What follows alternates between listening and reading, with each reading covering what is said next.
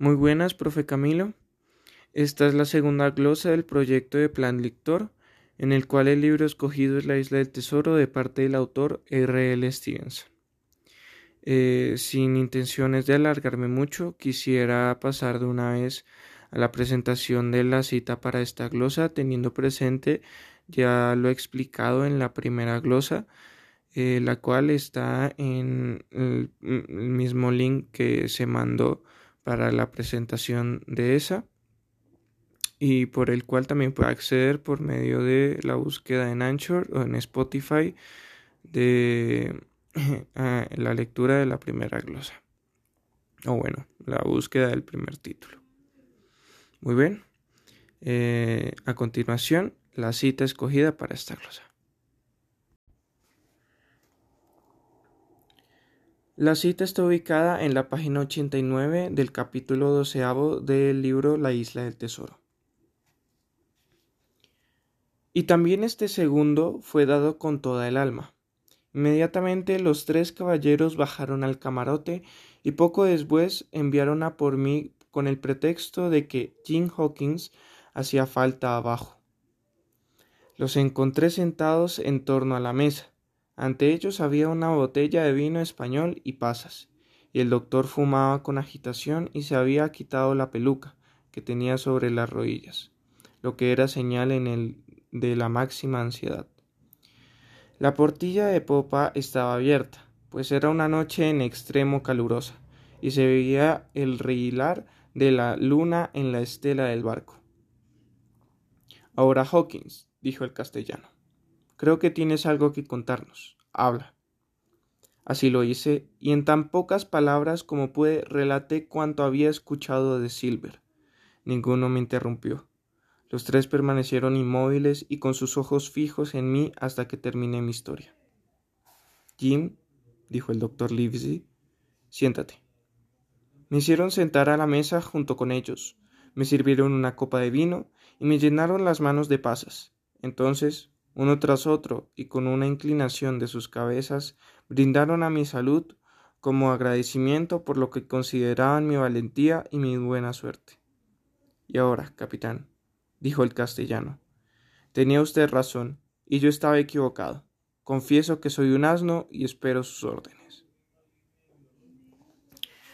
Bueno, esta fue la cita escogida en esta glosa. A continuación me voy a dar la oportunidad de contextualizar esta cita, dadas las circunstancias del libro y lo que he avanzado. Muy bien, para contextualizar el libro me permito eh, recapitular un poco en la parte que nos quedamos en la primera glosa. Eh, la cita que reflejaba la primera glosa había pasado eh, o está transcurriendo en los hechos que iniciaban en la segunda parte del libro. Eh, en esta parte eh, se podía ver cómo la cita reflejaba al protagonista, que es pues un niño casi prácticamente de mi edad, que estaba paseando con este personaje que se menciona también en esta cita llamado Silver. Y este personaje Silver lo describe totalmente como una figura de ejemplo, de, de una figura de actividad, de eh, valentía, de ejemplo, como de ese ejemplo paterno que todos tenemos y que todos queremos llegar a ser en donde refleja como la enseñanza hacia la siguiente generación. Eh, luego, eh, viendo un poco más eh, después de estos hechos, yendo un poco más hacia adelante, em, ya se empieza la aventura de nuestro protagonista en el barco que se llama La Española y este barco eh, funciona con muchos tripulantes, se nos presentan algunos personajes, unos más importantes que otros, pero mencionando así los más importantes, se diría, se este personaje Silver, eh, como no el protagonista Jim, Hawkins, eh, el doctor Livesey, em, también el capitán y el castellano. Eh, estos cinco personajes son las bases hasta ahora de todo el libro. tanto de la segunda parte como de la tercera. Y básicamente la forma en que se desarrolla todo esto demuestra cómo se derrumba todo, porque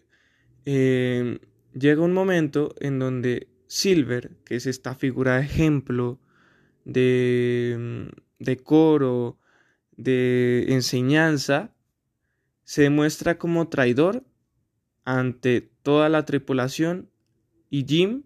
nuestro protagonista, es el único que lo escucha y sus manos está toda la vida de la tripulación buena y decorosa que hay verdaderamente en ese barco. Eh, para eh, poner más imaginativa la situación, básicamente eh, llegó un momento en donde en el barco una noche Jim había salido hacia la escotilla, bueno, tampoco sé mucho sobre partes de un barco, pero me refiero, había salido fuera de su camarote y había salido a recoger unas manzanas y justo en ese momento estaba pasando Silver hablando con un personaje nuevo que se nos presenta que es como uno recluta que está haciendo Silver. Y ahí en ese momento Jim se esconde en el barril de manzanas y empieza a escuchar toda la conversación. Y básicamente, como se puede esperar, la conversación es totalmente de la traición y las mentiras de Silver y estaba reclutando a un nuevo eh, aliado para hacer un motín en el barco cuando encontraran la isla en donde se encontraba el tesoro de Flint y robárselo todo y matar a todos. Bueno, contextualizando ya esto un poco más, yo creo que se puede entender más la cita, en donde básicamente Jim les dice a estos tres caballeros, el doctor Livesey, el castellano y el capitán lo que sucedió y lo que escuchó cuando estaba en ese barril de manzanas. Ahora, ya teniendo el contexto más o menos de lo que ocurrió a partir de lo que se vio en la primera glosa hasta esta, eh, me permito desarrollar mi punto de vista y lo que yo interpreto de todo lo que ha ocurrido, sumado a demostrar que, bueno, si me estoy leyendo el libro y bueno, sin más dilación, eh, aquí vamos. Muy bien, después de haber contextualizado lo mejor posible la cita para que se propuso para esta glosa, ahora quisiera desarrollar mi punto de vista hacia la interpretación que le doy hasta ahora al libro. Y bueno, iniciando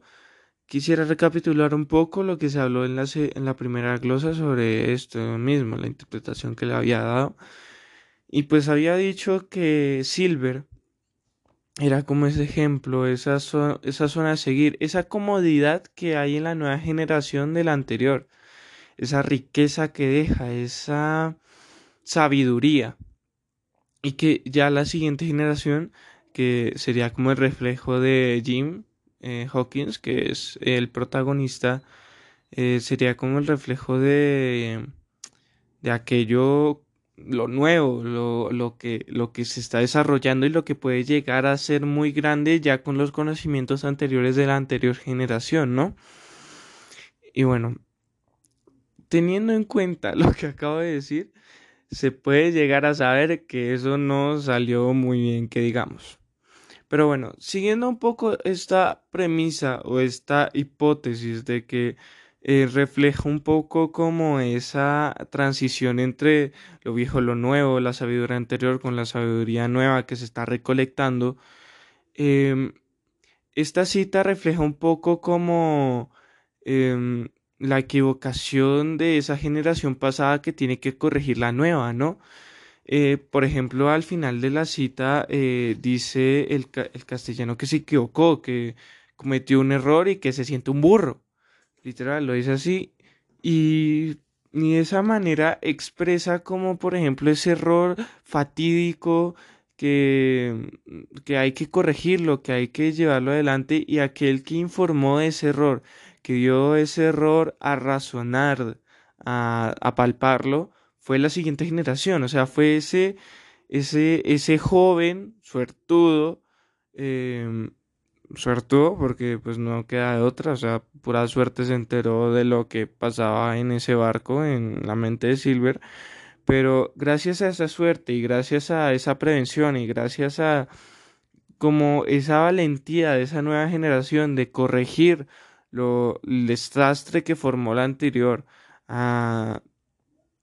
pues denota un poco como la hipótesis que yo desarrollando hace unos momentos. Eh, en la primera glosa decía que, mm, que eh, todo, todo, todo, busca como eh, ese asombro que hay en las ciencias y se lo pasa hacia la, las nuevas mentes que quieren pensar como esas nuevas ciencias, pero además crean sus propias ciencias. Entonces este, esta parte es como aquello que refleja primero lo que hay que corregir con, con lo que hicieron mal los anteriores a mí. Entonces Jim lo hace perfectamente y además pone eh, en esa mentalidad a los que están anteriores a él, o sea, a los altos mandos, a los poderosos, a, aquellos que tienen toda la sabiduría del mundo y pues se equivocaron de una manera fatídica. teniendo esto un poco mejor desarrollado, ya pasando con la tercera parte, eh, que por cierto me permito decir que, pues si bien elegí una, una, una cita que no estaba tan avanzada eh, como hasta el final de la tercera, la tercera parte que fue hasta lo que leí, pero ya que esta segunda glosa era más opcional y dejando un poco de lado ese miedo hacia la nota y el desempeño, eh, me permitió un poco eh, escoger la cita más llamativa, sin importar tanto la distancia que hay entre la anterior en la primera glosa con la nueva glosa. Y me permito decir que en la tercera parte se desarrolla mucho más esta idea, pero la cita la expone de una manera muy central. Entonces en la tercera parte ya Silver se vuelve una... Eh, perdón la expresión, pero se vuelve un mierdero. O sea, se vuelve Em, un ser despreciable, que ya denota hipocresía, que ya uno sabe que, que o sea, que no es lo que se esperaba. Eh, además que solo hay que ver eh, la impresión de, de, del protagonista al enterarse de esto y uno también se la transmite porque además hay que entender que en la primera cita que expuse que era como esa conversación eh, entre ambos personajes entre Sylvain y Hawkins Hawkins llegaba a palpar como esa benevolencia esa bondad esa em, lo escribía de una forma muy exacta que yo como lector estaba intrigado, estaba como, em, por así decirlo, apasionado, como emocionado, como exaltado un poco porque sentía lo que él sentía. O sea, este giro inesperado de los acontecimientos, si bien hoy en día puede parecer muy cliché, eh, con esa descripción llegaba a ser muy, muy palpable, muy este, es que este no puede ser malo, este eh, este es eh, alguien sabio, alguien que, que, puede ser mi ejemplo, alguien que, que yo debo seguir, que tenía como esa faceta de liderazgo un poco, bueno, va a sonar un poco, no sé si fuera de tono, pero un poco a lo Hitler, ¿no?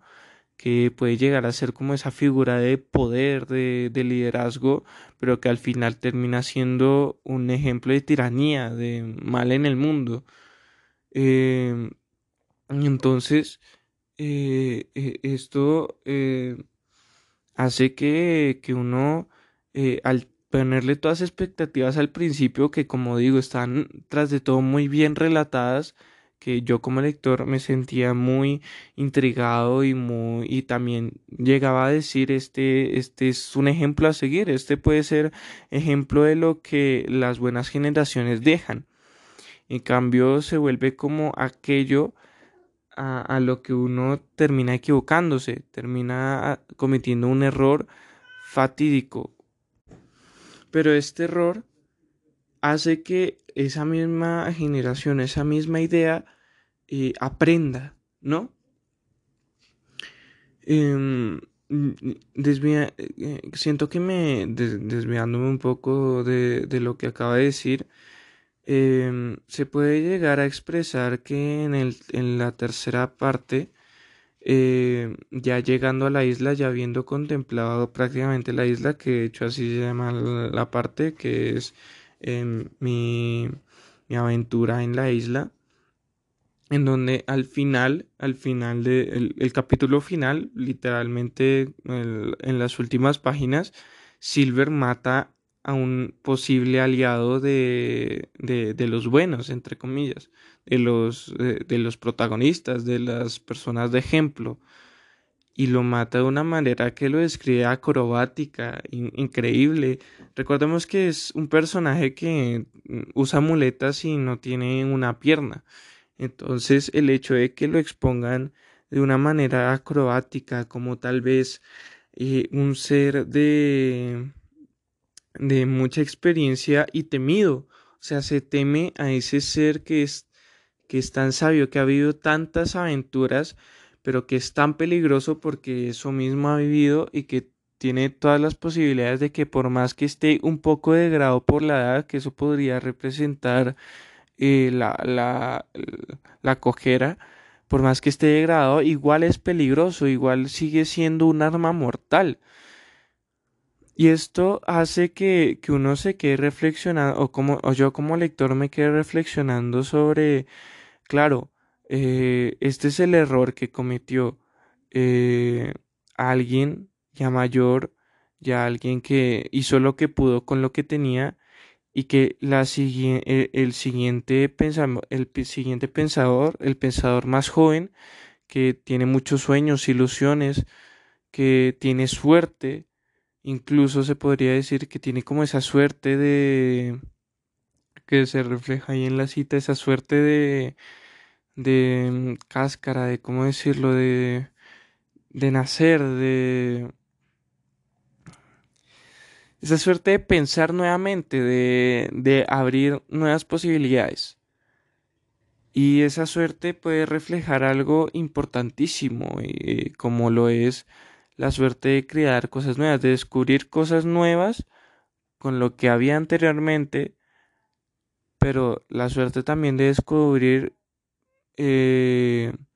impresionantemente cosas que uno no se imaginaba, por más de que ya tuviera lo anterior.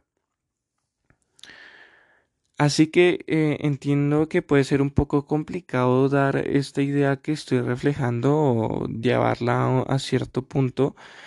pero lo que intento expresar es que básicamente hasta ahora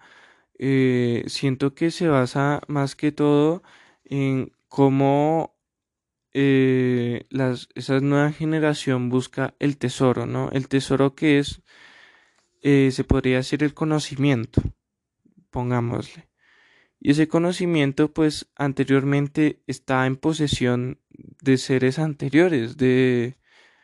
de seres que, que, pues, tenían conocimiento, pero tal vez no era un conocimiento pleno, o bueno, nunca es un conocimiento pleno, pero no era un conocimiento eh, avanzado, que cada generación tiene un conocimiento más avanzado que la anterior, ¿no?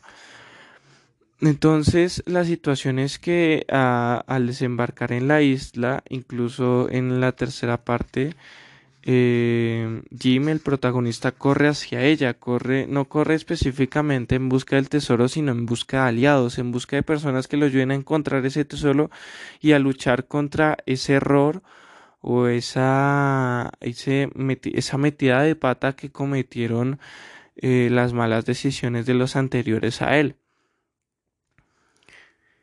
Y entonces esos primeros reveses, esas cosas,